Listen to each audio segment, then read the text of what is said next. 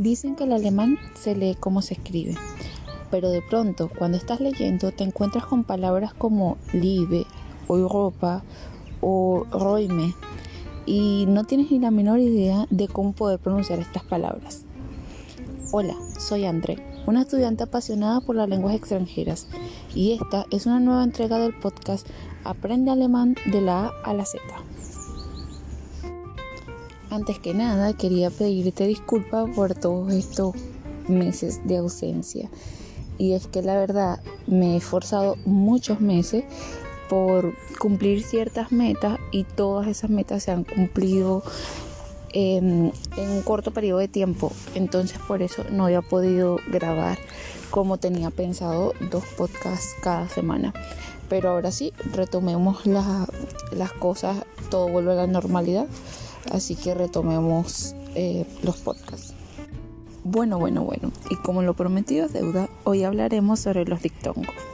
Los dictongos están compuestos por dos vocales que se unen en una misma sílaba. En alemán, los dictongos eh, se pronuncian tal cual como se escriben. Por ejemplo, eh, un ejemplo de eso podría ser au. Au como las palabras Haus, casa, Frau, mujer. Pero bueno, estamos hablando de alemán, así que no todo puede ser tan fácil. Así que ahora te muestro otro conjunto de dictongos. Esta vez tenemos las letras E, I, EI, que se pronuncian en alemán AI. Un ejemplo de eso está Aya, son huevos, Frei, libre, Wein, vino, mein, el pronombre posesivo de primera persona para mí, mein.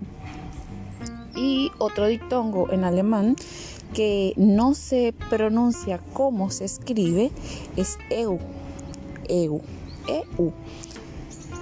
Mm, se pronuncia hoy, hoy. Em, un ejemplo de eso sería Europa, Noem.